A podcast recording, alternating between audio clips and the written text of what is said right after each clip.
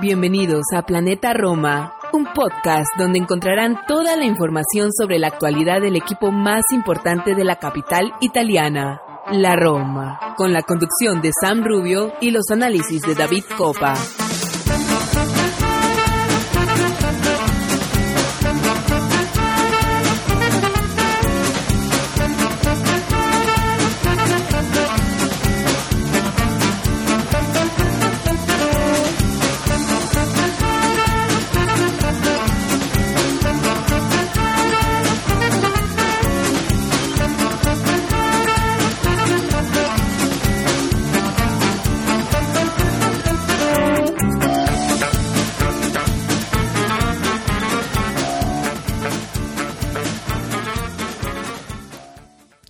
Todos, tifosi y alorosi, y bienvenidos a una nueva edición de Planeta Roma Podcast. Sam Rubio les da la bienvenida al episodio 161. En este episodio nos vamos a enfocar eh, en el calchomercato, una vez ya terminado el mismo en su versión verano 2022. Eh, vamos a analizar el trabajo de Tiago Pinto, el trabajo que en nuestra opinión fue real y maravilloso, como lo dice el título de este episodio 161. Eh, nos vamos a enfocar en las llegadas, en las partidas, eh, muchísimo, un, un calchomercato que comenzó con noticias lentas, fue ganando momento mientras fue avanzando el verano, dimos el golpe de mercado con la llegada de Dybala de forma gratis al acabarse su contrato con la Juventus, llegó Wijnaldum, Matic, Esvilar, Chequi Selic, que ha llegado, que en lo poco que ha mostrado se ha visto muy bien, hubieron partidas importantes, partidas que hasta que al final se complicaban, como las de Kleiber, eh, Tiago Pinto pudo encontrarles una solución. En fin, vamos a estar debatiendo todo el trabajo de Tiago Pinto, analizándolo. Eh, también vamos a hablar eh, de las noticias últimas de la Roma y sus problemas con el fair play financiero. La Roma fue uno de los clubes, como ya se esperaba, sancionado por parte de la UEFA. Vamos a dar los detalles y lo que significa y el impacto inmediato que tiene eso sobre el equipo. Y bueno, vamos a terminar el episodio haciendo la previa del partido que se viene frente al Udinese, que va a ser un rival duro de roer. Muchísimo que debatir en este episodio, así que sin más introducción vamos a una pausa y regresamos con David Copa.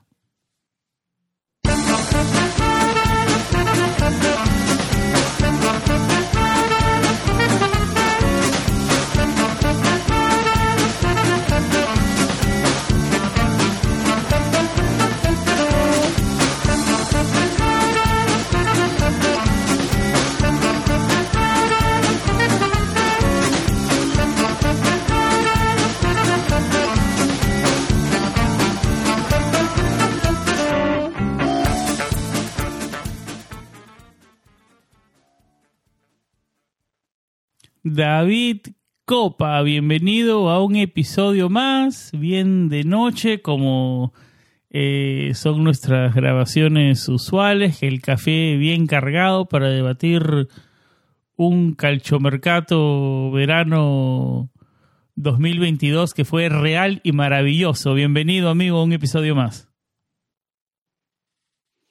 Un saludo para ti, Sam, un saludo para toda nuestra audiencia a lo largo y ancho de este mundo. Y nada, encantado de estar una vez más acá en Planeta Roma. Estamos, como bien tú lo decías, culminando el calchomercato versión 2022-2023, mercado ventana de fichajes veraniega, donde vamos a estar hablando de todo, casi todos los movimientos que hizo la Roma. Estaremos haciendo análisis, estaremos dando nuestros votos como lo decía Sam, estaremos comentando un poco también las opiniones de nuestro grupo de trabajo Eh, algunos chicos nos han dejado sus notas para compartirlas por acá. Eh, en fin, tenemos un programa bastante, bastante cargadito, como lo decía Sam, el título de nuestro episodio número 161, Real y Maravilloso Calchomercado. Y, y hacía esta, hacíamos esta, o sea, parafraseamos un poco porque es un concepto, una categoría literaria, lo real y maravilloso, cuyo rasgo principal es la creencia de lo que lo extraordinario que no, no tiene por qué ser hermoso, feo, sino novedoso y, o insólito, tener una cualidad que asombra a las personas al salirse del molde de, la, de las normas preestablecidas. Y yo creo que esto habla bastante, o sea, cuando, cuando preparaba el, episodio con San y hacíamos el guion, yo creo que no había mejor manera de, de prepararlo sobre todo por todo lo que ha pasado este, este, este viernes eh, en cuanto a sanciones de FIFA Fair Play, declaraciones de Tiago Pinto. O ha sido un día bastante cargado de noticias. Vamos a estar hablando de esto y de muchísimo más en cuanto a, a todo lo que se refiere a, a, la Roma. Vamos a la segunda pausa del programa y regresamos con Calcio Mercato.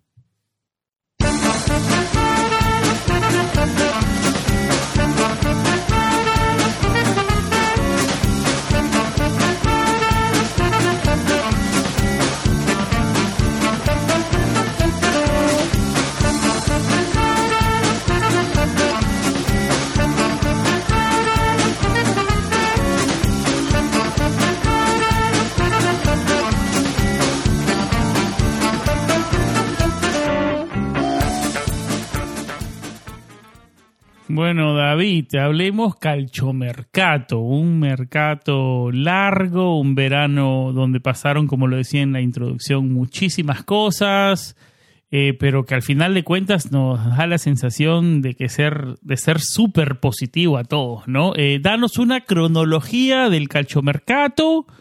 Eh, es el, te abrimos los micrófonos, ¿no? Para ti, ¿cuál es tu, tu, la nota que le das a Tiago Pinto?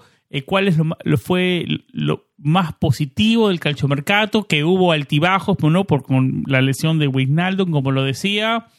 Pero antes de darte el micrófono, ¿no? yo creo que lo mejor o uno de, de las mejores cosas que tuvo Thiago Pinto fue que se mantuvo que dentro de los parámetros de trabajo requeridos por los Friedkin y por la sociedad y a pesar de eso pudo subir notablemente la calidad técnica de la escuadra. Yo creo que ese es uno de sus méritos más grandes, David. Eh, abrimos los micrófonos. ¿Cuál es tu análisis del calchomercato versión verano 2022?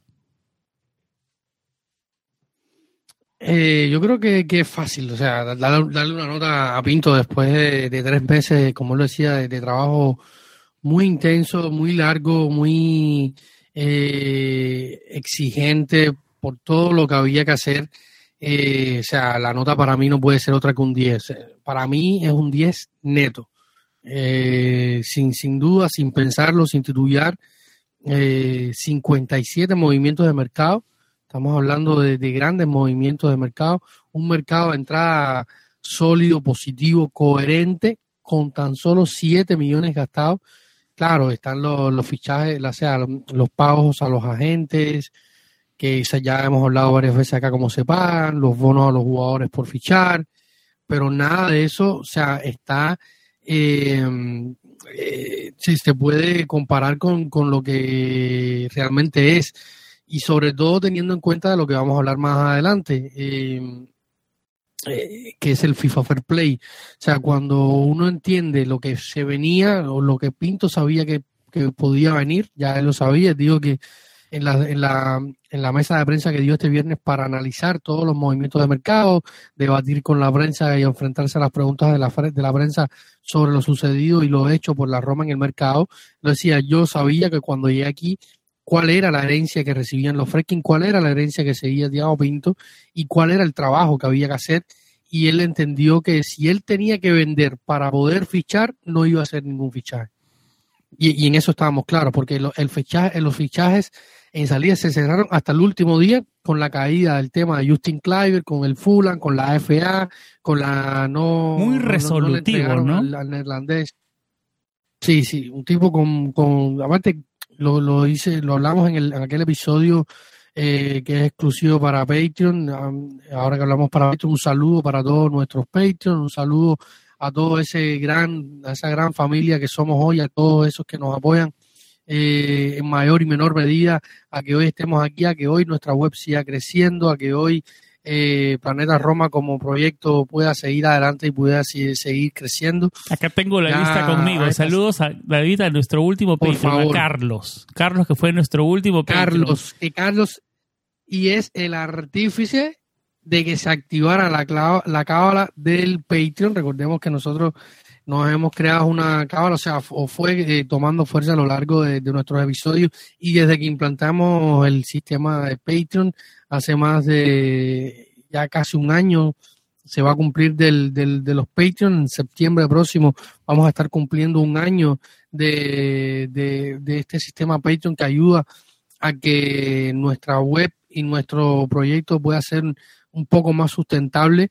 autosustentable. Eh, entonces, a lo largo de estos tiempos, se creó la cábala de que cuando llegaba un nuevo Peyton, el equipo la siguiente jornada eh, no perdía y el último en llegar fue Carlos, mm, desde Venezuela, un eh, residente en los Estados Unidos. Y Carlos activó la cábala, empatamos contra la Juventus y ganamos contra, contra el Monza. Así que entró on fire Carlito, así que un abrazo y muchísimas gracias por el apoyo, por, por creer tanto en nosotros y por el apoyo a todos, claro, a Irving, a Ricky, a Romana, a, los Cristian, Sócrates, Clayton, Diego, Elvis, Aarón, Felipe, Mariano, Consuel, Luis Ezequiel, Derek, Roberto, Iván, Franklin, Gabriel, Daniele, Diego, Román, Cristian, Ricardo, Martín, Irven, a todos, a todos. Gracias totales, la verdad. Y David, eh, quedan todavía, quedan todavía 30 y algo de horas para antes del partido para el Udinese, desde que estamos grabando esto. O sea que esperemos que, se, que siga la cábala. Sí, sí, esperemos que siga la cábala. Ya si saben, si quieren apoyar a Planeta Roma como proyecto, ser uno de nuestros mecenas, apoyar, aunque sea la mínima cantidad de un dólar para tener acceso a, a, algunos de nuestros contenidos, sumarse a nuestro grupo de Patreon, donde tenemos a nuestra gran familia alrededor del mundo. Somos, somos, somos, este grupo está dominado en mayoría por, por los venezolanos, hay mexicanos, eh, ecuatorianos, bolivianos con Jorge. Desde Pero Venezuela y México dominan.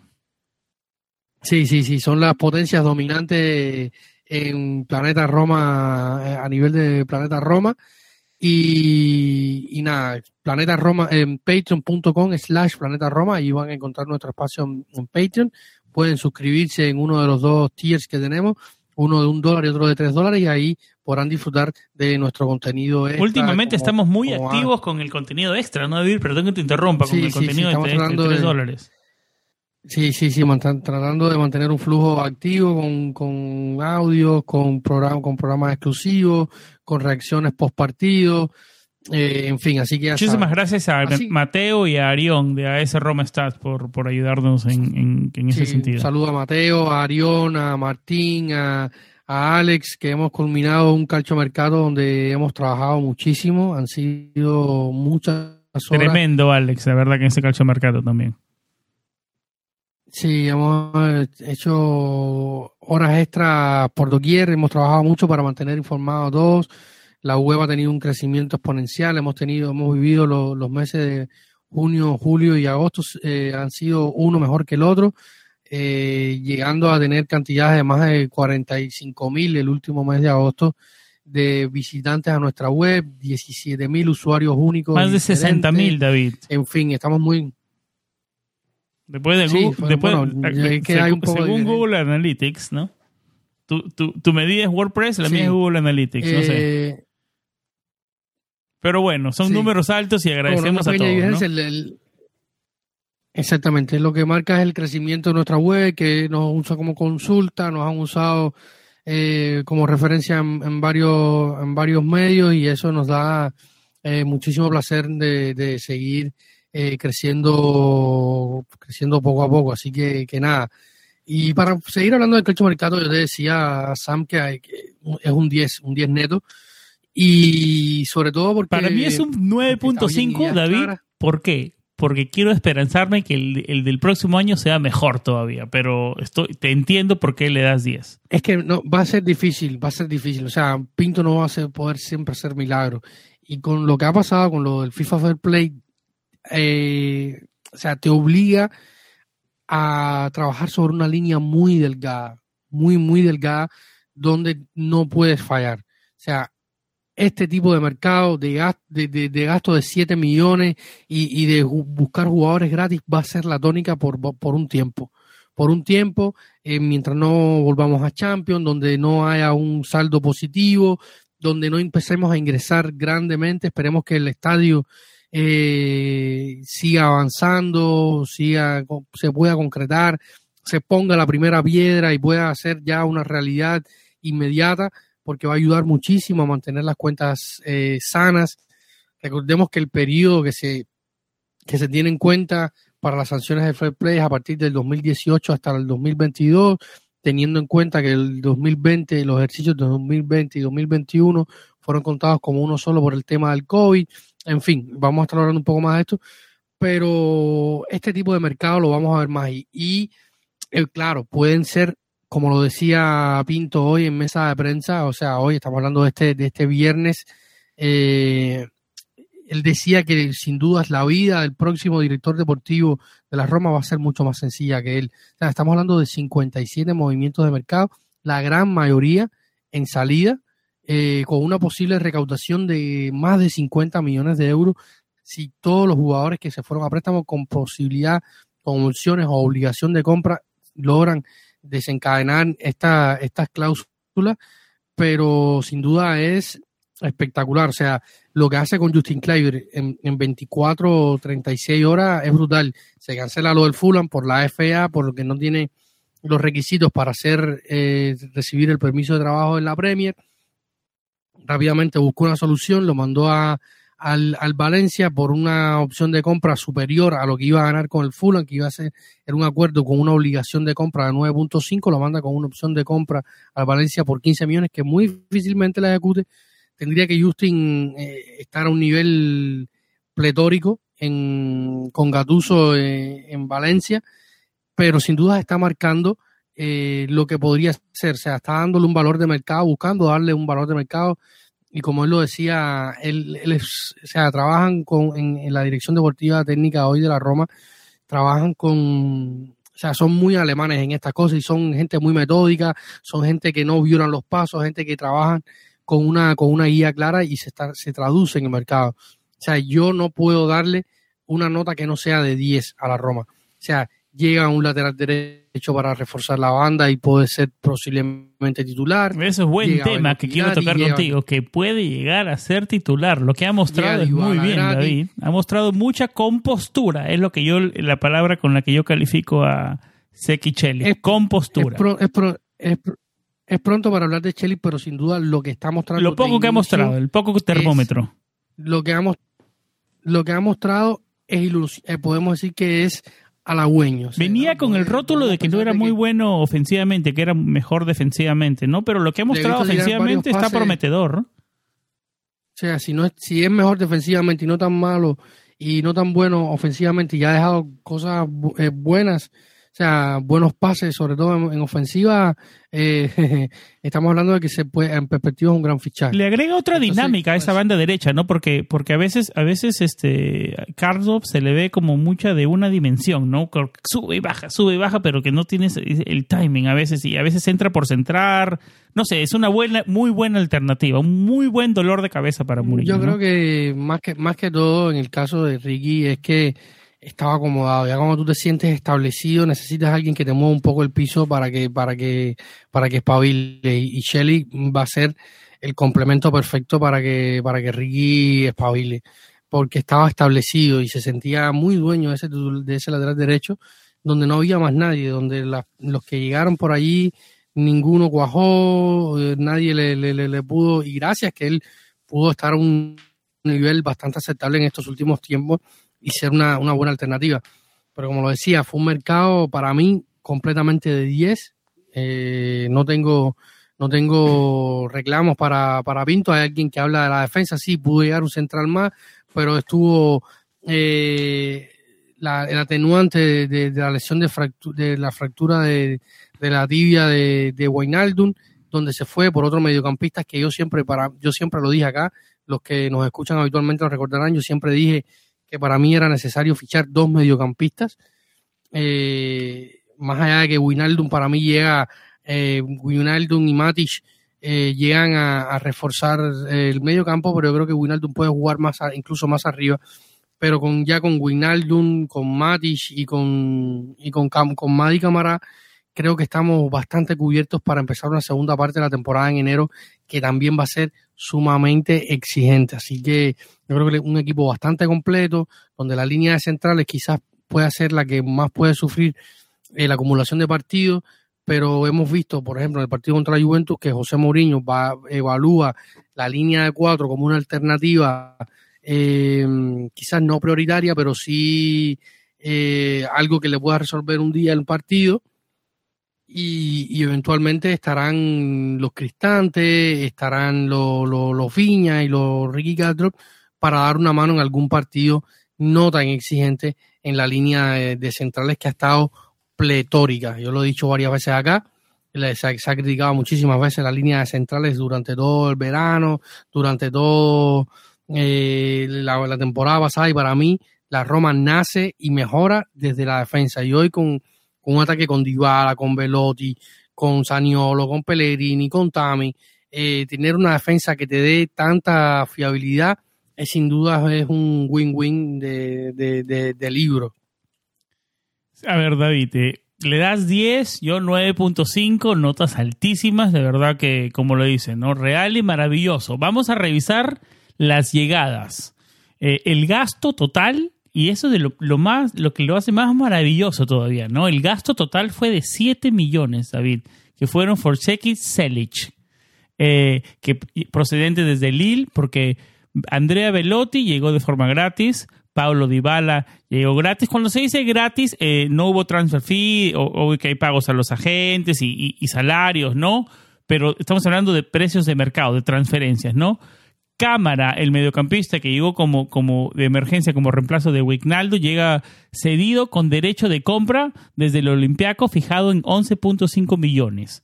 Eh, Matic llegó gratis. Espilar fue en transferencia gratuita. Eh, llegó cedido con derecho a compra desde el PSG, fijado en 8 millones de, euros, David. Em, el gasto fue de 7 millones. Y ahora vamos a hablar de las transferencias, las partidas. Hubo una recaudación. ¿Estás listo para este número? Una recaudación total de 50.3 millones de euros. ¿Estás listo, David? Repasemos los nombres. Paul López, 12 millones al Marsella. Beretut, 11 millones al Marsella. Under, Chengis Under, 8.4 millones al Marsella. Gracias, Marsella. Félix Afena Gian, 6 millones al Cremonese. Olsen, el portero, 3.5 millones, venta definitiva al Aston Villa. Alessandro Florenzi, 2.7 millones al Milan. Calafiori, 1.5 millones al Basilea, de los que traspasaron en las últimas horas del mercado. Igual que Justin Kleiber, cedido con derecho a compra al Valencia, fijado en 15 millones de euros. Diaguará, a la liga belga. Pasó del Napoli a la Roma a la liga belga. ¿Cómo bajó? Es increíble lo, de Diaguará, ¿no? Eh, 3 millones al Anderlecht, equipo grande del equipo de equipo belga. Más 50%, más 50% de la reventa futura. Eh, ah, es, ah, bueno, que es un dato no menor. Chiervo, 2 millones directo al Sassuolo, dime. Pero es importante remarcar, como decía antes, que es posibles, eh, o sea, posibles 50 millones si se activan todas las cláusulas, si se logra que los jugadores se mantengan los equipos a los que fueron comprados. Depende de los minutos que tenga también, ¿no? Claro. Exacto, o sea, préstamo, obligación de compra. Si todas las, si todas las variables se cumplen, la Roma podría ingresar hasta 50 millones, lo que es un número no menor. Claro, sigamos con la lista para terminarla. Eh, Villar, cedido con derecho a compra a la Sampdoria, fijado en 8 millones. Carles Pérez, cedido con derecho a compra al Celta de Vigo, fijado en unos 12 millones de euros. Brian Reynolds, David, que me parece un número muy bueno. Tiago Pinto, de verdad que esos números son geniales, ¿no? Cedido con derecho de rescate al KBC Westerlo de Bélgica, fijado en 7 millones de euros. Milaneses. Siete más, Dime. siete más bonos, que- siete más bonos, así que... De una futura venta, que- ¿no? Exacto, sí, sí, si se logra... Creo que eran 20%, con- David. No, te- no recuerdo, no recuerdo ese dato si se- exactamente. Pero Sí, era, un sí, número, era sí. un número alto. Sí, si se logra concretar, o sea, estaría recuper- recuperando prácticamente lo que invirtió en su momento. Hasta con plusvalencia, ¿no? millones. No. Bueno, digamos no, perdi- no perdiendo, digamos, saliendo, saliendo recuperaría igual. Bueno. Lo que invirtió. Sí, sí. Milanese, Milanese, para terminar la lista, estamos casi listos. 750 mil euros a la Cremonese. Fusato, que se fue gratis, pero que eh, podrían eh, llegar ingresos de bonos con, una futura venta, ¿no? Que se fue al Ibiza, de España, de la segunda división. El lateral Boa, que tuvo una, una lesión importante hace, hace algunos tiempos, se fue a la Regina Libre y Ricardi eh, y, su, y, su, y, su, y su barbero se fueron a Latina, definitivamente. Eh, David, eh, 50.3 millones podría ser la recaudación total. Entiendo por qué le das una 10 de nota a Tiago Pinto. Sí, totalmente. Yo creo que, que es muy importante todo, todo lo que se ha hecho. Yo creo que, es brutal y todavía se pueden salir de dos, de dos fichajes, de dos jugadores más que, como decía hoy eh, Tiago Pinto, son, eh, son víctimas. Presos de las circunstancias, ¿no? Presos de las circunstancias, dirían algunos, pero Pinto dijo que eran eh, víctimas de un contexto erróneo en la Roma, que son eh, William Vianda y Ante Koric. Quedan todavía los, algunos mercados abiertos, como el de Bélgica, como el de Turquía. Eh, quizás puedan encontrarle acomodo a, a estos dos jugadores para terminar de ahorrar eh, el sueldo que se gasta en estos jugadores, que no es poco, más de un millón en, ambos casos para terminar de dejar una nómina bastante positiva. Se ha ahorrado bastante dinero eh, en cuanto a los pagos. Yo creo que, que esto también es positivo. Una nómina que, que es eh, que hoy es bastante saludable. Y yo creo que, que no darle una, para mí, no darle una nota de 10 a un mercado que, que está condicionado por muchos factores, la deuda del club.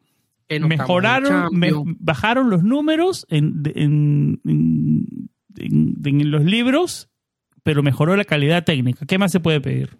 De la Sí, primera no, mejoras, escuadra, ¿no? me- Sí. mejoras el, plan- mejoras el plantel. Haces, haces acuerdos ventajosos para el club en cuanto a la salida.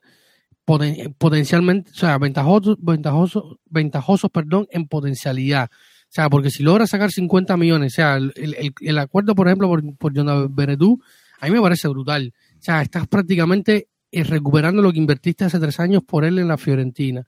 El acuerdo por Justin Kluivert, que a lo mejor no lo compra el Valencia, pero sí otro club se puede enamorar de él porque a pesar de todo sigue teniendo, no sé si es por su papá o, o qué, pero sigue teniendo mercado. Va a jugar con Eh, Cavani en el Valencia, ¿no? Sí, sí, no, con, con Cavani jugó eh, el hermano Canavaro, así que no se nos... Porque ese, como lo, como lo definíamos en nuestro grupo de WhatsApp de Patreon, ese, ese ataque es más inanimado que una película de Charles Chaplin, o sea... Pero lo- es lo mismo que es el reflejo del Valencia, ¿no? ¿Qué, qué le pasó a ese equipo, no? Bueno, es otro tema Eh, para la- otro podcast, una- ¿no? Sí, no, una, una directiva catastrófica, la de Peter Lin. Eh, pero esa, ese, ese frente de ataque con Cavani, eh, Samu Castillejo y, Justin Kleiber es una, una locura, totalmente locura, una, lo- una cosa loca, una cosa muy loca tener ese, ese ataque en, en Valencia. Pobre Gatuso. Eh, no sé si los hace funcionar, de verdad, realmente me quito el sombrero. Yo a Llenaro los admiro muchísimo. Como futbolista los miré mucho. Eh, y realmente o sea, son acuerdos ventajosos los que hace Thiago Pinto para la Roma eh, con perspectiva futura. Si logra cerrar todo esto son ganancias importantes, libera espacio eh, y sobre todo va trabajando en, en vista a lo que serán los, los próximos mercados que como decimos eh, es difícil que vuelva a repetir un mercado tan exitoso como este porque tiene que trabajar sobre una línea muy delgada, el club va a tener que ayudar, va- vamos a tener que nece- necesitamos sí o sí los resultados deportivos, necesitamos que el trabajo que se han hecho en las oficinas se traduzca en la cancha, que José Mourinho logre eh, hacer que el equipo funcione, que el equipo saque los resultados que sean necesarios. Porque, por ejemplo, no va a ser lo mismo un equipo, o sea, tener que trabajar con estas modalidades que ha impuesto el FIFA Play en la, el próximo la próxima temporada haciendo un mercado de Europa League, o sea, de un equipo de Europa League que un equipo de Champions, te da más capacidad, más margen de movimiento, más, más, o sea, si vas por un jugador que está libre, eh, eres más atractivo, eh, en fin, hay que, hay que esperar de que todas las piezas de esta, de este gran, de esta gran maquinaria que es la Roma, todos los engranajes vayan encajando y funcionen para dejar eh, cosas positivas. David, eh, siguiendo en la línea de mercado, Tiago Pinto mismo hacía un análisis hace algunas horas en conferencia de prensa y hablaba cosas ya una vez cerrado el mercado que tal vez nos les dijo antes cuando estaba abierto, ¿no? Eh, dejó cosas interesantes, hablaba del, del FIFA Fair Play financiero que tú decías, hablaba de que Saniolo nunca hubo, fue posibilidad seria de irse, eh, hasta dejó, dejó la puerta abierta que, para una posible conversación con Solvaken, que no ha conseguido equipo y que podía ser agente libre en enero, ¿no? Se terminó el calciomercato y ya empezaron a hablar del siguiente calciomercato. Así es, así es en Roma, ¿no? Y dejó también claro lo, lo de Fratesi, ¿no? Que como lo hablamos, si no eh, se ajusta a la línea de trabajo, perdóname, pero miramos para otro lado, ¿no? ¿Qué, qué es lo que te dejó y qué sensaciones saca? ¿Qué es lo que más eh, te impresionó de, de las declaraciones una vez cerrado el mercado de Tiago Pinto?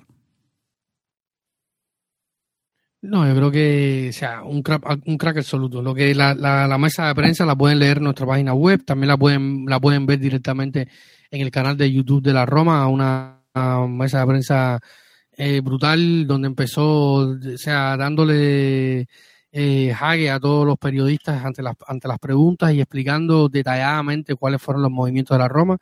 Y él lo dijo, ¿no? Por ejemplo, en el caso de, de Fratesi, dijo, es el jugador que más me gusta a mí de la Serie A fuera de la Roma. O sea, yo creo que va a ser un crack eh, dentro de la liga y un jugador muy importante para, para la selección. Él fue por él, pero, o sea, eh, Thiago Pinto y la Roma evalúan el precio del jugador en, una, en, uno.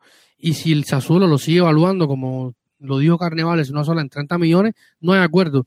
Y lo dijo Pinto, nosotros no, nosotros somos eh, alemanes a la hora de negociar. No perdemos tiempo en negociaciones que van a llevar, o sea, no, no, no, echa, no echa pan en saco vacío, básicamente. O sea, no vas a estar un mes negociando y dando vueltas por un jugador. Yo voy, te pregunto, yo, yo te, tú me dices lo que tú pides, yo te digo lo que te oferto, si no hay acuerdo, pues chao, nos vamos. Y había acuerdo con el jugador, porque el jugador quería volver, es romano, es romanista, pasó el verano en, parte del verano de sus vacaciones en Roma, pero yo lo aplaudo. O sea, yo te puedo dar una parte o sea, y como, y como lo dice él, yo tengo que velar por los intereses de mi club, tengo que velar por las cuentas de mi club. Y él no podía salir a hacer un gasto excesivo por un jugador que le está valorando en 30 millones y en que tú potencialmente, eh, tú potencialmente le vas a ganar. O sea, porque si mañana viene la Premier League, como se llevó Escamaca por 40 millones y se lleva a Fratesi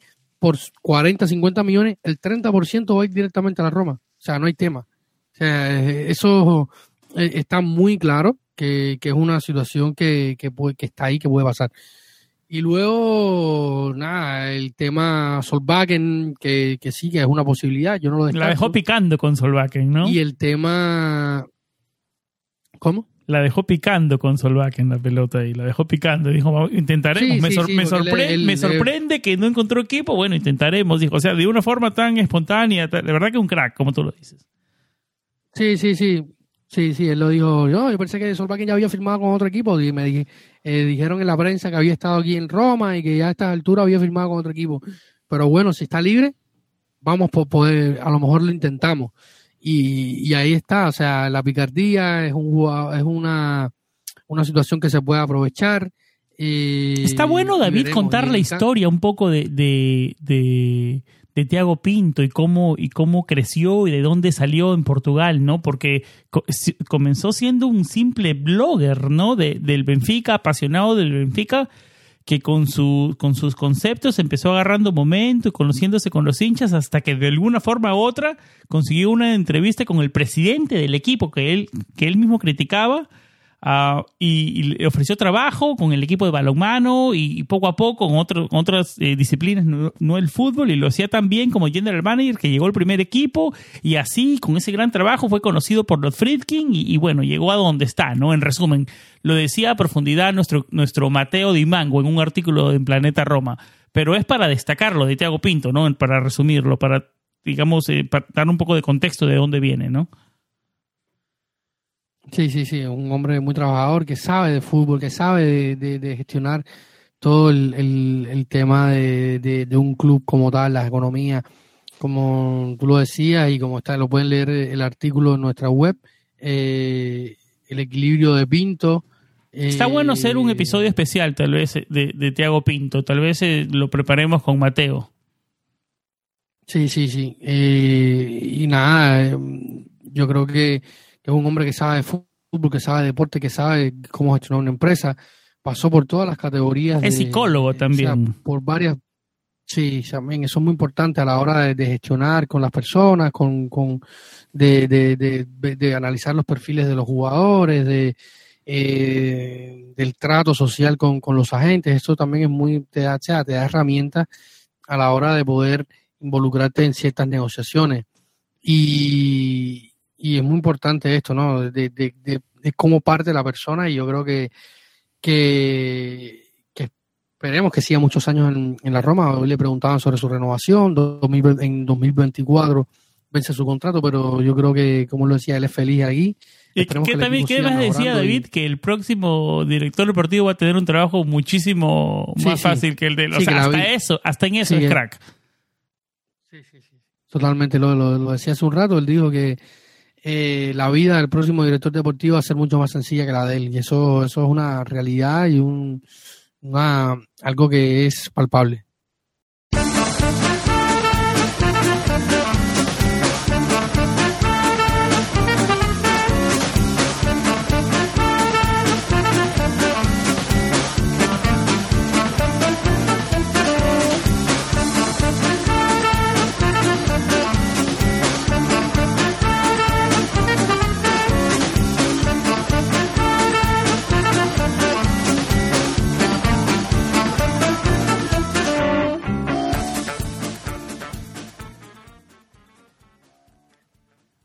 David, para seguir hablando de calchomercato, eh, enfoquémonos en las llegadas, los refuerzos del equipo. Para ti, ¿cuál fue el refuerzo más fuerte y tal vez cuál fue el refuerzo que pudo ser mejor? Sabiendo y poniendo en contexto que tuvimos un mercado, como tú lo decías, de 10 puntos, ¿no?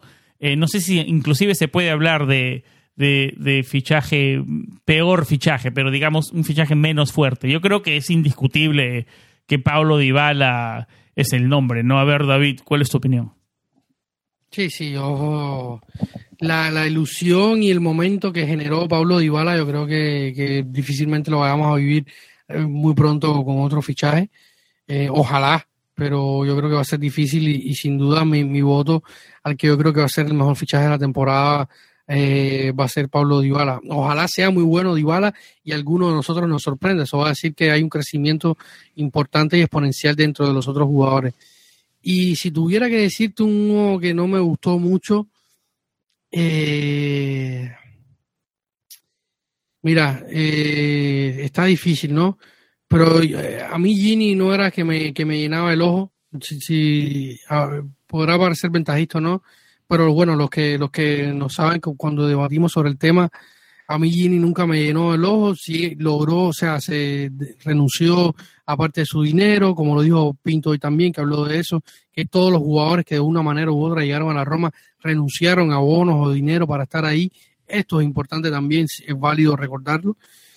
Hace eh, dos, tres años, David, estaba considerado por muchos en el top 10 de mediocampistas del mundo, hasta top 5 diría yo probablemente hace dos, dos, tres temporadas estaba en lo más alto del podio de los mediocampistas y los jugadores europeo viviendo un, gran momento con el Liverpool de Jürgen Klopp, eh, conquistando eh, todos los títulos posibles y habidos y por haber. Pero a mí me dejaba dudas, sobre todo por, lo, por la temporada pasada.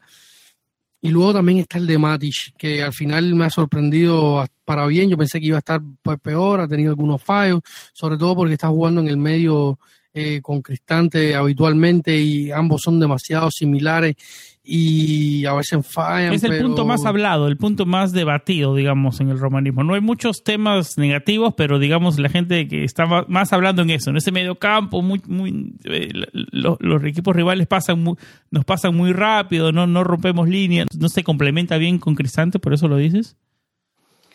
Yo creo que no, no es que no haya complementos, sino que son muy parecidos y yo creo que que el complemento está, pero es que ya Matis tiene una edad, también ha habido un contexto complicado eh, y es un equipo que está, que está mutando, ¿no? Recordemos que, como hemos hablado otras veces acá, sobre todo con Santi, es un equipo que, que se le está potenciando demasiado la área ofensiva y, han cambiado también la forma de moverse, la forma de hacer algunos movimientos, de regular a la hora de atacar, de las presiones, porque cuando tú tienes jugadores como Dybala, Lorenzo Pellegrini, eh, Tami, Saniolo, que estuvo jugando de titular, partiendo de inicio, cambian cosas dentro del equipo, evidentemente, y no estaban funcionando algunas otras. O sea, yo creo que, que también es, un poco eh, delicado, o sea, se ve que han habido problemas en el medio del campo, eso es innegable, pero yo creo que, que también han sido producto de que, de que a nivel global dentro del equipo eh, estamos en un proceso de crecimiento de adaptación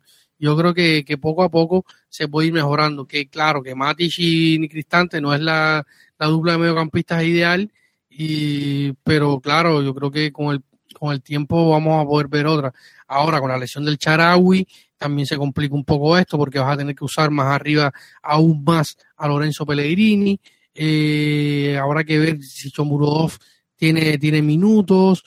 En fin, ahora el, contexto ha ido variando, o sea, el mercado... ¿Qué tan rápido se acomoda cámara de la liga griega a la liga italiana sin tener pretemporada con el equipo?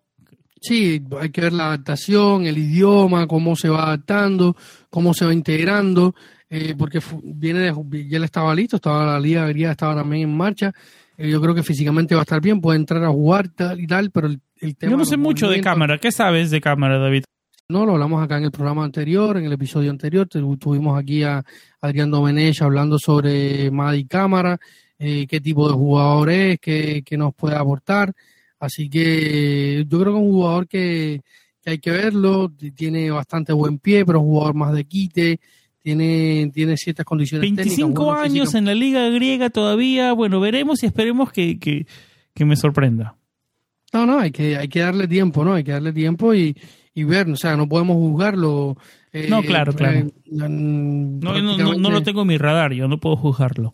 Claro, hay que, hay que esperar. Todo el tiempo irá y su rendimiento, y su, su rendimiento irá. O sea, y si está ahí es porque se evaluó, pasó por un área de scouting que fue bien evaluada, que es un área que ha sido eh, reestructurada a lo largo del tiempo, donde hay eh, varias personas con, con, con, con, un gran nivel y con gran recorrido y experiencia dentro del fútbol europeo, que saben de fútbol, que aparte un fichaje que, al final todo pasa por un filtro hasta que llega José Mourinho, que es el que dice o no, cuando él analiza también, porque él tiene sus herramientas y su tiempo para analizar los jugadores, y si determina o no que el jugador, cuando le ponen la lista sobre la mesa, él diga que sí o no. Si, él, si, si José Mourinho no hubiera querido este jugador, no llega a Madi Camará, hubiera llegado otro.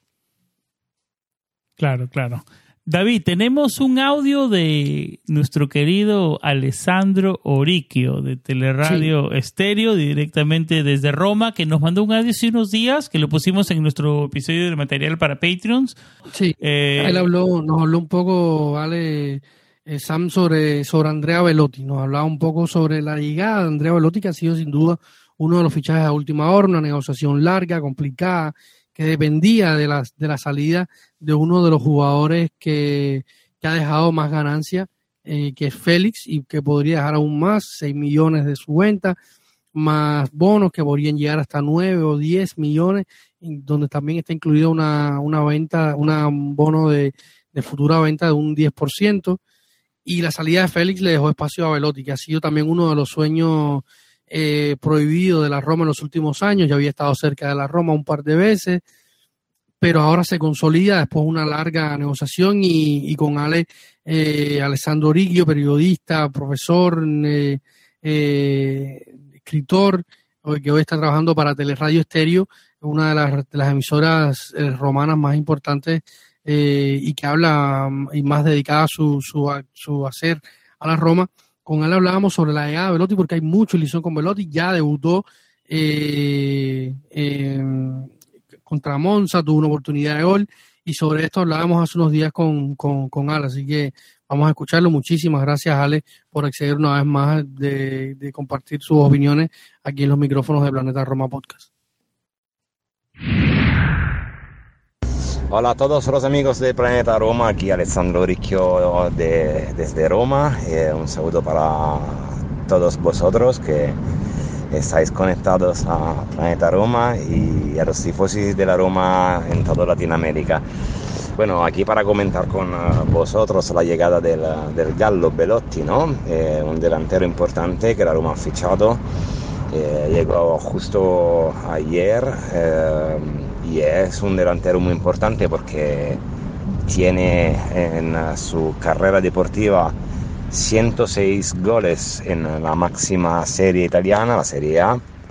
Era la, la, Roma, digamos, el último delantero que fichó la Roma, que había marcado más de 100 goles, eh, fue Batistuta en 2000. Y todos nos acordamos cómo terminó aquella temporada, ¿no? Y Belotti es un jugador súper importante porque permite a Mourinho darle eh, descanso a Temi Abraham, un jugador que el año pasado jugó todos los partidos, todos los minutos. Nunca eh, José Mourinho ha sacado de la, de la cancha eh, Temi porque no tenía un delantero que pudiera darle, digamos, descanso ¿no? y que, poder, que pudiera asegurar también el rendimiento que tuvo Temi Abraham el año pasado. Y mañana eh, se sentará en el banquillo el Gallo Belotti porque entonces ya está listo para entrar dentro de las rotaciones del turnover de, de José Mourinho. Y según cómo irá el partido probablemente podríamos verlo algunos minutos en la cancha. Eh, es todo lo que todos los tifosi de la Roma desean eh, verlo ya pero el, eh, digamos, el dato importante es también que un delantero de la, del nivel de Belotti eh, ha, ha, preferido esperar hasta el 28 eh, de agosto para fichar por un equipo y, y, ese equipo es la Roma. Eso significa que la Roma tiene una identidad muy importante, muy precisa eh, muy clara, una identidad de un equipo que quiere seguir ganando, eh, quiere competir en la Serie A, pero también eh, en la Europa League y en la Copa Italia.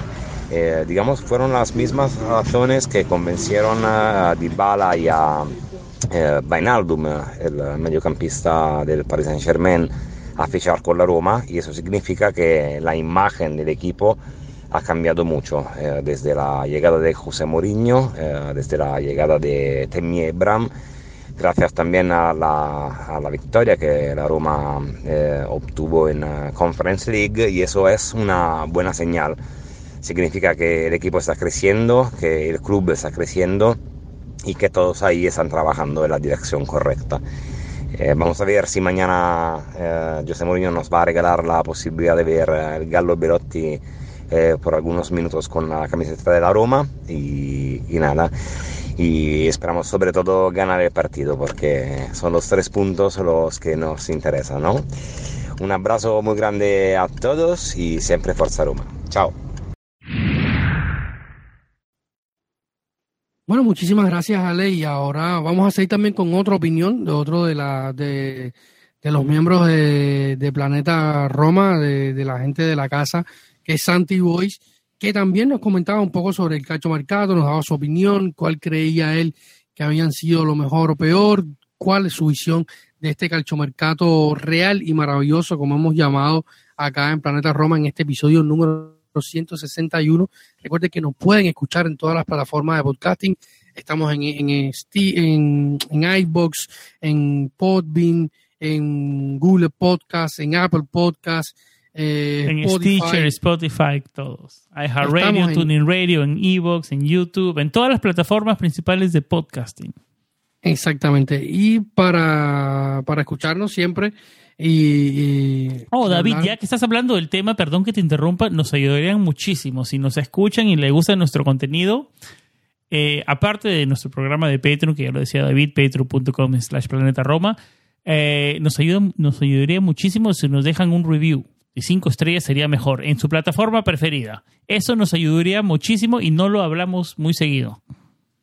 Correctamente. Y hablando de estrellas, y vamos a hablar con una con uno de los buenos de, las buenas estrellas que tiene Planeta Roma que nos visita cada rato, que es Santi Boys, que como decía, nos va a estar dando su opinión de Calcio Mercato. Hola, ¿qué tal amigos y amigas de Planeta Roma? Soy Santi Boys y bueno, creo que si hay que ponerle una nota a este mercado, eh, esta es muy, muy, muy alta para mí. Eh, me atrevería a ponerle incluso un sobresaliente porque creo que la gestión ha sido óptima desde el punto de vista de limpieza de plantilla. Si hace unos cuantos programas junto con Sam y con David os comentaba que me parecía muy, muy, muy importante que se a cabo una limpieza de plantilla por aquello del día de mañana. Si quieres tener capacidad financiera para pagar a jugadores un sueldo de Champions League, necesitas quitarte esos jugadores que se van a ubicar ahora y la próxima temporada en esa zona facio porque no dan el rendimiento para ser un equipo de Champions League. Y creo que en este sentido se ha cumplido a las mil maravillas. El trabajo de Pinto me ha parecido excelente porque, bueno, a día de hoy echamos un vistazo y si nos fuera muy mal, muy mal en las decisiones, nos volverían Carles Pérez, eh, Villar, Reynolds y Providence, que son cuatro jugadores eh, jóvenes con sueldos bajos, pero nos tendría que, insisto, ir muy mal para que nos ubicaran estos cuatro jugadores. Y a estos cuatro jugadores les podemos sumar los Vianda, Darboe y Coric, que aún se mantienen en plantilla, jugadores jóvenes, que salvo el caso de Darboe, solo les queda un año de contrato y por lo tanto el año que viene no tendríamos ese problema con ellos de tenerlos en plantilla. Y yéndome a un extremo negativo también, podríamos pensar que Shomudorov y Viña continuaran en la plantilla y que el año que viene no fueran de la partida o de la confianza de Mourinho si todo sigue como hasta ahora ha venido siendo. Creo que no nos quedaría un pozo de jugadores demasiado malo para deshacernos de ellos en este sentido y creo que esto es el principal motivo de orgullo que debemos tener los tifos y Yalo Rossi sobre este mercado. Más allá de esto, fichaje favorito para mí el de Vignaldum. Y sé que esto es sorpresa, pero para mí el de Vignaldum, porque pese a la lesión creo que es el jugador que más podía aportar al equipo en la línea de lo que el equipo necesita y de lo que Mourinho quiere. Es una pena su lesión, pero sigo pensando que en enero lo tendremos de vuelta y que a partir de entonces sumará y sumará de forma positiva para el equipo. Y su precio de compra no es alto. Tengo esperanzas y espero no equivocarme en que Chelik acabe dándonos una sorpresa positiva. Y en cuanto a venta que no me haya gustado, no es precisamente una venta. Eh, a mí el jugador que más me, dio- me dolió perder es el armenio Mkhitaryan porque creo que ha sido el mejor jugador de hace dos temporadas y, de la pasada temporada sin duda lo incluiría en el top 3 del equipo en cuanto a jugadores más impact, que mayor impacto han tenido en los resultados y en la temporada del mismo. Entonces, para mí es una pena haber perdido al Armenio, que además ha reforzado un rival directo, pero la Roma en este caso hizo todo lo que podía hacer.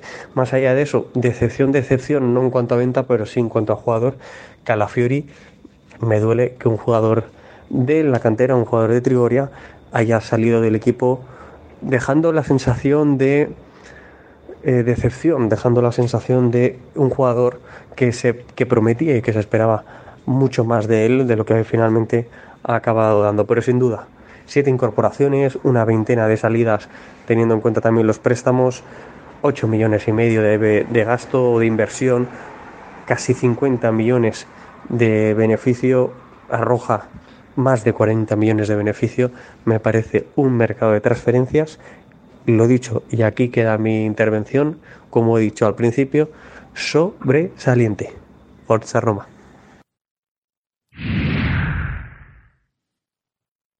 Muchísimas gracias, Santi Boix, que ya es, como lo dice David, parte de Planeta Roma Podcast.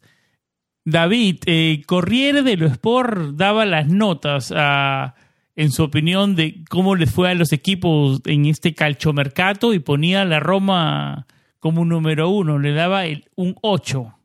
A la Roma, Milán y Napoli tenían 7.5, Inter, Juventus, Lazio y Leche con 7, Salernitana y Torino con 6.5, Fiorentina con 6, Atalanta, Bologna, Cremonese, Spezia y Udinese también con 6, Empoli, Monza, Sassuolo y Verona con 5.5 y la Sandoria con 4.5. Tú lo venías diciendo que la Sandoria no se había reforzado muy bien y en el papel se veía el más el más bajo eh, eh, un equipo no, digamos que no se le había tan, reforzado y que no se le para competir y candidato digamos a, descender no estás de acuerdo con el Corriere cuáles son tus notas eh, bueno tú ponías a la Roma con 10 el Corriere le pone 8 pero lo, tiene primero no el Napoli el Napoli no comenzó muy bien y, repuntó también al final del mercado no para mí Napoli Napoli teniendo en cuenta lo que le pasó las ventas la salida yo creo que hizo un mercado muy decente. Yo también eh, creo no, no, no, no me atrevería a poner una nota porque ya habría que, que, ahondar demasiado en otras cosas para poner. o sea, queríamos hablar un poquito de esto para poner en contexto, porque se ha hablado mucho, incluso a Pinto también le preguntaban hoy sobre el tema de, del escudeto y qué nota se ponía. O sea, porque esto es muy habitual dentro de la Serie A, dentro de la prensa, las notas que se dan cada, cada, cada eh, los directores, a los directores deportivos y tal. Eh, y el punto es que, lo que, para la, situación que hay hoy en Italia, el mercado de la, la Roma ya saliéndonos un poco de la opinión nuestra y tal, o sea, y uno de los periódicos más importantes deportivos de la Serie da estas notas y pone a la Roma entre las primeras. Del norte, la Gaceta del Sport pone también entre los primeros, o sea, para ellos marcan que, que las reinas del mercado, como dicen, la reina del mercado, son eh, Roma y Juventus. Yo creo que que es muy importante marcar el, mercado que, hace la Roma a nivel, o sea, cómo es evaluado por el resto de, la prensa y cómo lo ven desde fuera eh, del club, ¿no? Y, y, fuera de, nosotros que somos parciales realmente. Yo creo que, que, este, como decía Pinto hoy, la imagen de la Roma hoy para el fútbol italiano y para afuera es una imagen más seria, más sobria de un equipo trabajador. Yo creo que, que en estas notas se está mostrando, más allá de que el trabajo fue muy bueno. O sea, el trabajo fue muy bueno y, se está, por lo menos tras cuatro jornadas, la Roma va líder, 10 puntos, eh, es importante. Bueno, el comienzo mejor imposible, ¿no? O sea, los tres triunfos que tenías que sacarlos, los sacaste y el otro es un empate frente a la Juventus, a, a pesar de, de, que ese partido no, digamos, no fue bueno, sacamos un empate, ¿no? Sí, no, ya sacar un empate, o sea, lo, lo, dijimos aquí cuando hicimos. O sea, el, comienzo de temporada ha sido casi perfecto. Sí, casi perfecto, yo creo. Y, y puede ser mejor. Ahora vamos a un partido complicado. Eh, vamos a estar hablando más adelante de eso, pero bueno, eh, ha sido un, inicio de temporada muy positivo. Y para Sam, para ir cerrando ya con el tema calciomercato, vamos a hablar un poco ahora de fair play, vamos a hablar de, otras cuestiones. Eh, no podíamos tener en, no podíamos dejar de tener en este programa a Arión de AS Roma Stad, nuestro querido amigo también de Mil Batallas, para que nos diera su nota y su, y su eh, valoración sobre el mercado de la Roma y qué cree él que ha sido el mercado de la Roma también en contexto con lo que ha pasado dentro de la serie. Buenas noches a todos los amigos de Planeta Roma. Hoy se acabó uno de los mejores calchomercato de verano que he visto en los últimos años Sinceramente el director Tiago Pinto se esmeró e hizo un trabajo excepcional, no solamente por las entradas, que obviamente nombres como Dybala, como Winaldum, mismo Velotti, eh, incendian una, una plaza, un, equipo como el nuestro, como es normal, eh, pero yo creo que sinceramente hay que aplaudir, aplaudir sobre todo las ventas, posicionar jugadores eh, que no entraban en el, en el plano técnico del técnico eh, perdón, plano técnico, o sea, del Mr. Mourinho, eh, tiene mucho, mucho mérito. Eh, hace poco leí que eran más o menos 17 millones, ojo, brutos, no netos, pero 17 millones de los jugadores que no entraban en el equipo, por ejemplo, Diaguará, 2,2 millones netos, que obviamente bruto es casi el doble. Kluivert, que casi le llega a los 2 millones, creo que no los, que no los pasa pero estamos hablando de Ricardi, que eran 700 mil euros, Calafiori cobraba 1,5 netos.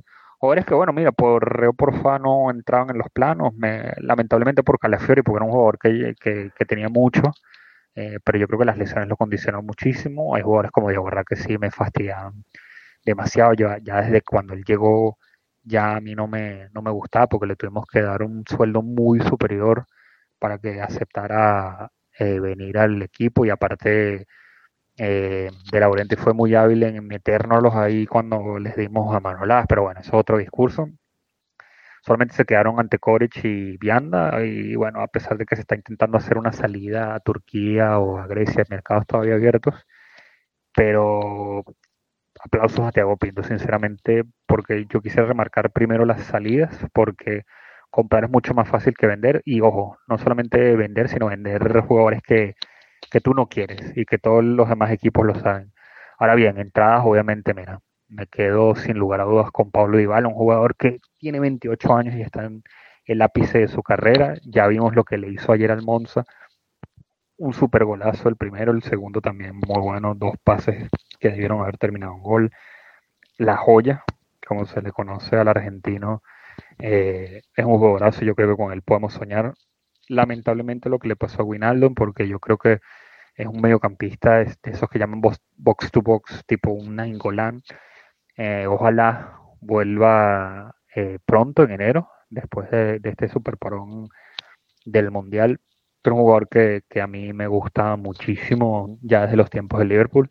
Mira, el gallo Velotti, eh, yo creo que tener en la banca un jugador de ese de ese calibre, con, tanto conocimiento de la Serie y más de 100 goles, mira, yo creo que pocos equipos se lo pueden permitir. Eh, el mismo lateral derecho turco, Selik, yo creo que eh, ayer me gustó muchísimo contra el Monza, yo lo puse en mi Twitter y yo creo que a lo mejor un fichaje del cual no se va a hablar mucho, pero ojo, y no termina perdiendo la titularidad por ese, por ese lado. Y hay que ver el mediocampista, yo al mediocampista no lo conozco casi, que viene de Olympiacos, pero ojalá pueda dar una mano gruesa en ese medio campo. Por lo cual, mira, y, lo más importante, solamente se gastaron 8,5 millones eh, y entrada eh, vendimos muchísimo más. O sea, el, a nivel de balance contable estoy hablando, eh, súper bien porque en algún momento la UEFA va a aplicar el, el fair play financiero de nuevo y nosotros, bueno, tenemos unas deudas que, que creo que no entraríamos por ahora entre los parámetros, pero esto sería para demostrarle a la UEFA que lo estamos haciendo bien, por lo cual, mira, yo creo que por lo menos un 8,5 le doy a Pinto sobre 10. No le doy ese 10 porque, bueno, nos faltó un central, sobre todo, mira lo que pasó ahora lamentablemente, con Kumbula, que va a estar entre 3 o 4 semanas fuera. Pero, mira, solamente aplausos de pie al director deportivo. Obviamente, detrás tiene una propiedad eh, con los Fedkins que ponen el dinero y la fortaleza. Tenemos un, un superentrenador que obviamente facilita la llegada de, de estos jugadores, pero mira, el equipo se armó y ahora queda parte de los jugadores y del entrenador demostrar de que estamos hechos. Ya tenemos un mejor equipo que el año pasado. Es verdad que estamos frescos ganadores de un torneo europeo, pero ahora vamos por esa Europa League. Me encantaría ganar la Copa Italia y aunque sea llegar cuartos para volver a, Champions. Así que nada, les mando un abrazo. Encantado de este calcio mercado y ojalá ya contra el Udinese podamos seguir ganando. Abrazos. Muchísimas gracias, Arión de AS Roma Stats, que también lo pueden escuchar en todos los análisis y reacciones post partidos de la Roma en nuestro material de mecena de 3 dólares de Patreon. Eh, David, eh, vamos a una pausa y nos metemos en un poco en el tema FIFA Fair Play financiero, un poco de ver qué significan las sanciones para la Roma y a meternos un poco también a ver la previa del viaje a Udine, David, al norte de Italia, que es una plaza complicada, ¿no? Vamos a una pausa y regresamos con todo eso.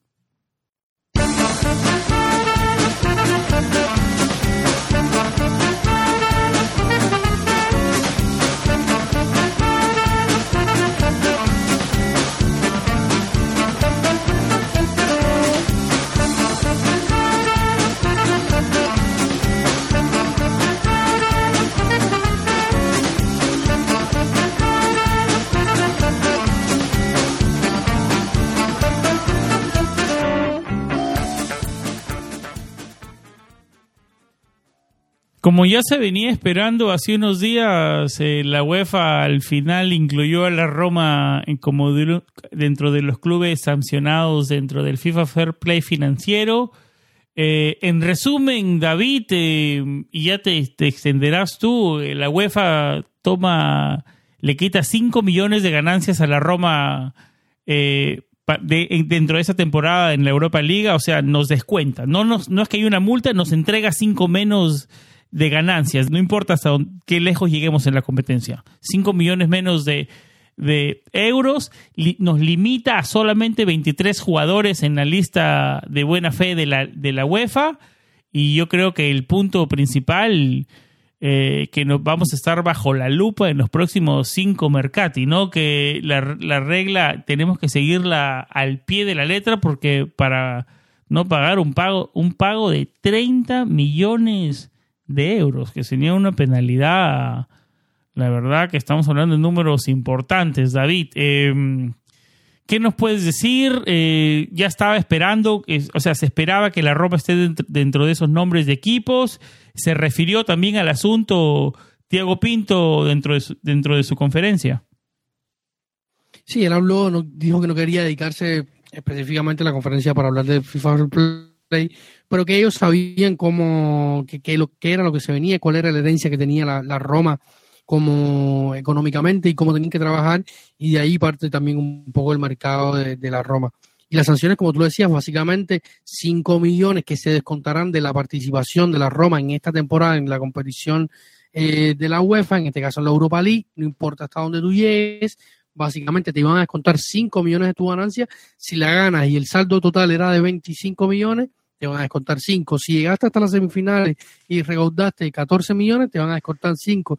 Si pasaste de octavo, 5. Así, 5 millones a las ganancias que genere la Roma dura de, o sea, de su participación en la UEFA. ese partidos ganados, empate, pasar de ronda y tal. Todo esto va dando una, un saldo que se va acumulando y la Roma después lo gana. Eh, de este saldo se van a descontar los 5 millones. Pero ¿qué pasa? O sea, y, desde dónde nace todo. O sea, eh, lo hemos hablado otras veces, o sea, hoy lo he hablado varias veces porque ha habido un poco de confusión con el tema de las sanciones. Se han dicho algunas cosas que no son, se han hablado, se han puesto titulares un poco eh, raros para, no sé si para buscar un poco de clickbait y, y, todas estas cosas, pero no es que la Roma va a pagar 35 millones de, de, de, de un golpe, para nada. El análisis de la UEFA abarcó los ejercicios económicos de, entre el 2018 y el 2022. Los ejercicios del 2020 y 2021 fueron objetos de las medidas de emergencia, entonces estos son, eh, se, se, cuenta como uno solo, en fin. Eh, la Roma, recordemos que el FIFA Fair Play también está siendo reformulado, ahora eh, va a tener otra función que es es buscar que los equipos mantengan sus cuentas sanas. Eh, o sea, recordamos que fueron ocho clubes los que eh, los sancionados y estos ocho clubes, estos ocho clubes, perdón, aceptaron una aportación económica a la UEFA de 172 millones de euros que está dividido entre Mónaco, Olympique Marsella, Besiktas, Milan, Juve, Inter, Roma y Paris Saint Germain, que es el que más paga 65 millones. Eh, en total, si no se respetan los, los, el eh, Serman Agreement que se hace con la, con la UEFA, un pacto de caballeros eh, prácticamente, para eh, establecer que la Roma va a cumplir de aquí a futuro, que va a respetar los acuerdos. O sea, la Roma tiene, hay algunos clubes que lo van a hacer en tres años eh, por ejemplo, en Italia, eh, Milan y Juventus acordaron con la UEFA a cumplir este plazo en tres años porque tienen otra, están en otra situación y Inter y Roma acordaron que lo van a cumplir eh, en, en, cuatro años. O sea, la Roma tendrá, eh, según el acuerdo de la, resolución, de la resolución de tres años, los clubes se comprometen a cumplir con las reglas de ganancias del fútbol hasta la temporada 2025 2026 y se comprometen a alcanzar las metas anuales intermedias y aplicar, eh, aplicar medidas económicas y deportivas condicionadas en, en caso de no alcanzarlas. O sea, se le van a aplicar medidas económicas y deportivas condicionales en caso de no alcanzarlas. Hay que respetar eh, el tope son lo poníamos en, en, nuestra en nuestra en nuestra web eh, o sea cinco mercados donde se deberá respetar el límite eh, escrupulosamente del límite que pone la UEFA, o sea, hay, que respetarlo escrupulosamente para ahorrarse el pago de la sanción mayor que sería de 30 millones. Entonces la Roma tiene que eh, estar sobre los límites permitidos por la UEFA para evitar una sanción mayor de 30 millones. Una, como inicio, porque las sanciones, eh, si no se respetan, pueden ser, o sea, hay varios puntos que pueden ser, la Roma puede ser sancionada con multa, limitación del número de jugadores eh, para, la, para la temporada 27 y 28, que es la siguiente, eh, o las siguientes después de que termine este periodo de cuatro años, eh, cuatro o cinco años. O sea, hay, varias, hay varios puntos que son complejos acá. te prohibiría también la, la, la inscripción de jugadores que tú fichas para esa temporada, la expulsión de la propia competición de la UEFA, eh, para la que se clasificarían las siguientes jornadas de la temporada. Después estamos hablando de la 27-28, 26-27. Eh, o sea que, hay varios puntos que, que, llevarían a sanciones si no se cumplen eh, el Settlement Agreement con, con la UEFA. Y, y, esto, todo, todo esto lo pueden leer más claramente y más específicamente en nuestra web, planetaroma.net. Ahí está todo muy explicado, eh, pero básicamente hay que respetar las normas de la UEFA y vamos, y vamos a ver mucho más mercados como vimos este, como este que hemos vivido. Esperemos que sean tan positivos, pero mercados a la baja, jugadores libres, jugadores que, que, que terminen su contrato, en fin. Yo creo que ser hincha de la Roma, David, los últimos 20 años, a mí y a ti nos ha dado un bachillerato en contabilidad, la verdad. Yo no me acostumbro porque para mí esto es esto es un dolor de cabeza terrible porque eh, son cosas muy complicadas, la UEFA lo hace más complicado aún y, nada, yo creo que, que es bastante complicado muchas veces de entender, pero yo creo que, que, está bastante explicado, así está bastante claro, lo repito, pueden encontrarlo en nuestra web, ahí está todo completamente. Eh, o sea, es un, es un poco eh, engorroso a la hora de leer, pero está bien, está, está bien explicado allí para que entiendan cómo funciona y cómo va a funcionar los mercados de ahora de la Roma. La Roma no tiene limitaciones para fichar, sí tiene limitaciones a partir de la próxima temporada para inscribir jugadores en su plantilla, en la lista A. El saldo de la lista A se define como, como la diferencia entre los costes de los jugadores salientes y los costes de los jugadores entrantes. O sea, eh, esta es la, limitación que tiene la Roma. La Roma no puede estar inscribiendo tantos jugadores para las competiciones europeas si tiene problemas económicos, en fin. Entonces está reducida la, a la lista a, menos jugadores, cosas que, detalles que van a ir saliendo en los próximos días y que vamos a ir, por, supuesto, compartiendo en todas nuestras redes sociales, en nuestro podcast y, y, y demás espacios estaremos hablando sobre, sobre el tema. Vamos a la última pausa del programa y nos metemos de lleno a hablar un poco sobre nuestras impresiones del último partido frente al Monza y, y la previa del partido frente a Udinese de visita.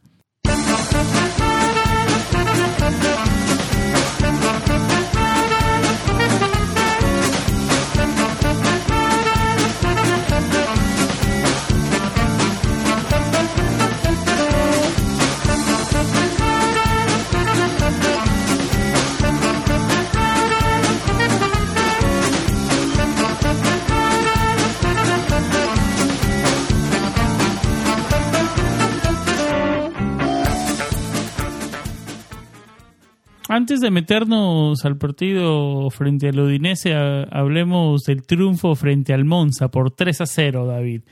doblete de Dybala, gol de Roger Ibáñez, bueno, un Monza que no es un termómetro importante, digamos hasta ahora es el equipo eh, más bajo de la Serie A, está último en la tabla, eh, tiene algunos nombres interesantes, pero con nombres no te da, un nombre no te da una escuadra, ¿no?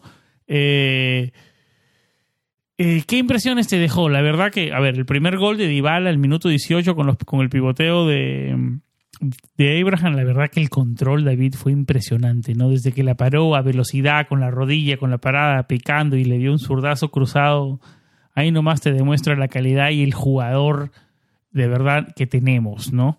Eh, se veía los primeros 18 minutos como que un partido medio complicado que, y que un partido donde lo estaba llevando a un, lugar, donde no queríamos, pero felizmente se abrió al minuto 18 con esa joya uh, de Paulo Dybala. ¿Qué sensaciones de este 3 a 0, David? No, yo creo que fue un partido cómodo en casa ante un equipo que, que, que, se ha reforzado, o sea, se ha reforzado, nos ha fichado muchos jugadores, ha buscado algunos refuerzos, eh, pero cuando cambias tanto necesitas eh, rodar. A mí el técnico Estropa me sigue dejando eh, algunas dudas. ¿Candidato a ser el primero despedido en la Serie A? Para mí sí, está entre los primeros despedidos, entre los primeros posibles despidos de la Serie A. Hay un pequeño grupo ahí que, que, que, va a la cabeza a ver quién lo despiden primero. Pero sin duda, o sea, el rival le ofrece poca, mm, poca resistencia y la Roma en casa apoyada una vez más eh, dentro del público de 10 llenos completos, incluyendo el partido eh, de pretemporada ante el Shakhtar Donetsk, 10 llenos completos en el Olímpico de manera consecutiva, una barbaridad absoluta lo que se está viviendo en Roma en cuanto a la afición. Y sin duda, o sea, un partido redondo para Roma, gran partido de Tami Abraham, gran partido de Shelley, como lo veníamos hablando, gran partido de, de Zaleski, que también debutó en su primer partido titular de la temporada, recordemos que ha venido una lesión, gran partido de, Paulo Dybala, sobre todo en cuanto a, vocación ofensiva. Y la defensa una vez más siendo una muralla. En fin, yo creo que fue un partido redondo que deja buenas sensaciones, un equipo que a los rivales pequeños lo, lo, lo, los apabulla. Y nada, ahora vamos a un partido que, que no, no es tan sencillo como puede parecer. Eso, a eso me quería meter, un partido contra un Udinese que está octavo eh, un, una plaza complicada históricamente para nosotros. Históricamente tenemos 33 victorias frente al Udinese, 12, empate, 12 empates y 15 derrotas, 102 goles a favor y 67 en contra. Es el historial de Serie entre estos dos equipos, obviamente a favor nuestro. Eh, ¿Con qué rival se va a enfrentar la Roma? ¿Y va a haber, ¿Tú crees que va a hacer muchas rotaciones, Muriño, o no? Yo creo que, que porque no. se vienen rivales europeos, pero yo creo sí, que igual lo... que estoy contigo, porque no, no, no, no es de mucho rotar.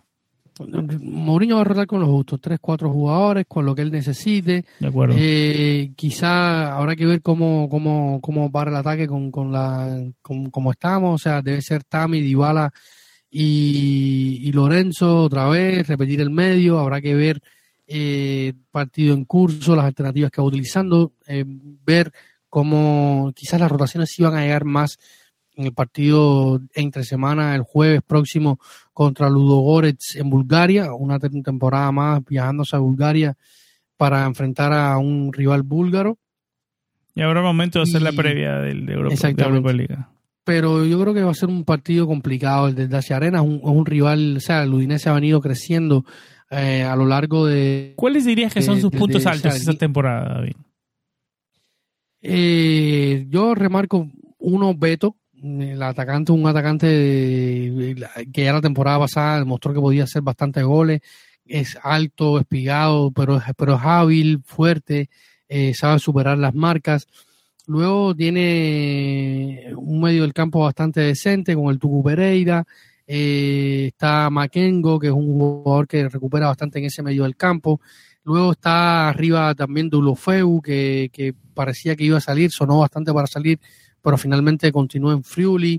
Eh, luego están la, las bandas, aunque se han, eh, este equipo ha cambiado mucho. Tenía a Nahuel Molina la temporada pasada por derecha, que fue uno de los mejores laterales carrileros de la liga, se fue al Atlético de Madrid. Su, su sustituto, que era Brandon Sopi, se fue al, Atalanta de Bérgamo.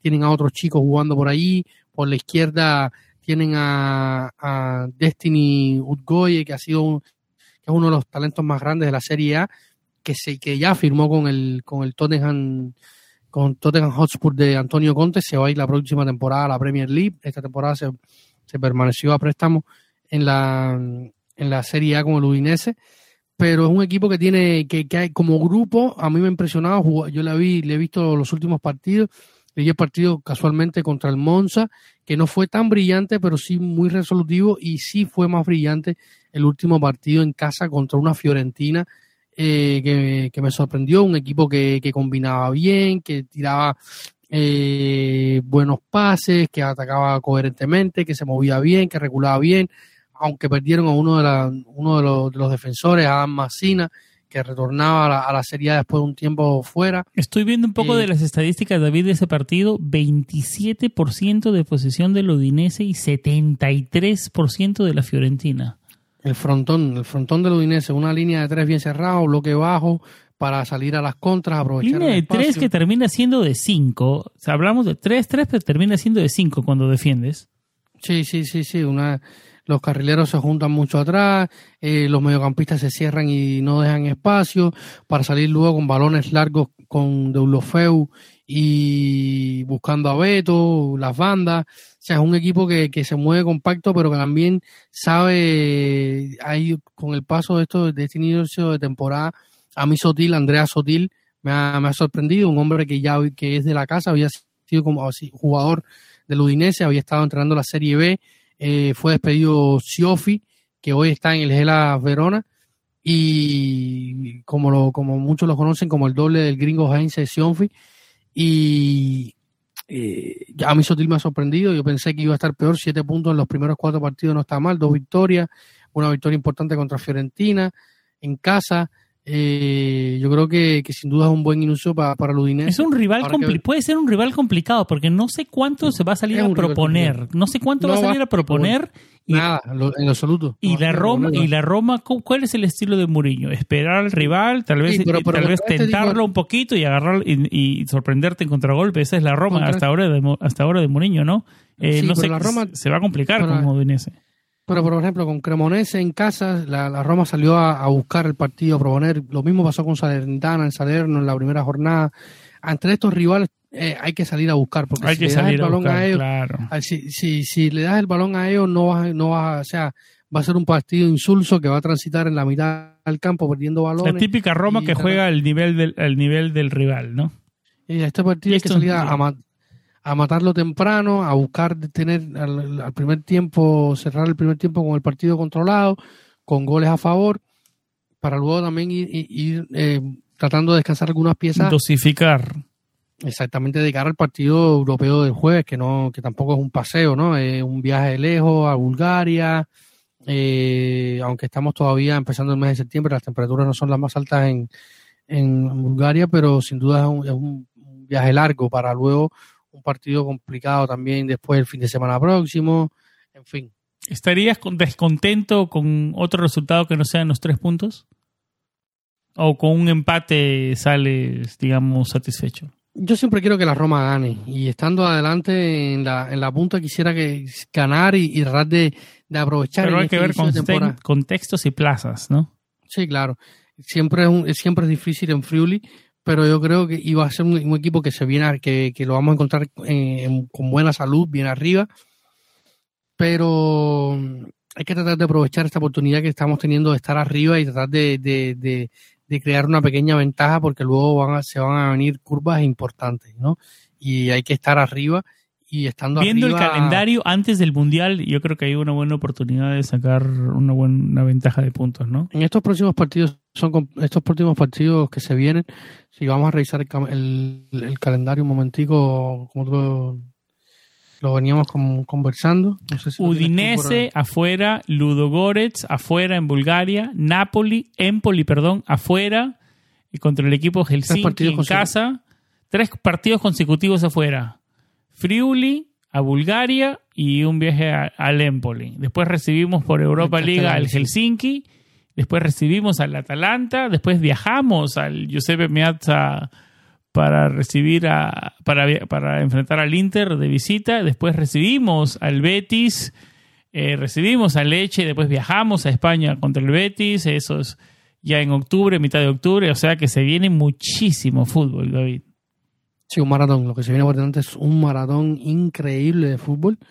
Y nada, vamos a tener mucha Roma, mucho análisis, mucho podcast, mucho Y esperemos Roma. que no muchas lesiones, David, porque es- los, los septiembres y los octubres son de terror históricamente. La, la noticia negativa del partido contra Monza fue que perdimos dos efectivos, Marashá Kumbula, en el primer tiempo tuvo que salir por un problema muscular, lo mismo para Estefan El Charaui en la segunda parte. Ya está el reporte médico, van a estar cuatro de tres a cuatro semanas ambos fuera, Eh, así que no, eh, no estarían disponibles hasta después de la pausa, hasta por la fecha FIFA en octubre. Así que van a ser tres, cuatro semanas bastante largas para el equipo, sobre todo porque va a estar bastante corto arriba, por eso puede entrar Chomurudos a tener minutos, en fin. David, algo más antes de ir cerrando este episodio, nos alargamos hoy. Sí, sí, nos fuimos de largo, un programa largo, había mucho contenido, habría que dar las notas de Calcio Mercato, todos los invitados, pero bueno, creo que ha sido un gran programa, no nos vamos a extender mucho más. Hemos hablado bastante información, hemos cubierto bastantes temas, opiniones, debates, en fin. Aquí, como siempre, en Planeta Roma, muchísimas gracias a todos por escucharnos y siempre estar en sintonía desde cualquier actividad que estén haciendo con su podcast favorito que es Planeta Roma, no lo dudo. Como siempre, nosotros en alto, con siempre con un aroma dulce por, por un mercado que en teoría fue excelente. Ahora esperemos que el equipo lo vuelva, lo ponga en práctica, ¿no? Eh, hasta ahora, perfecto.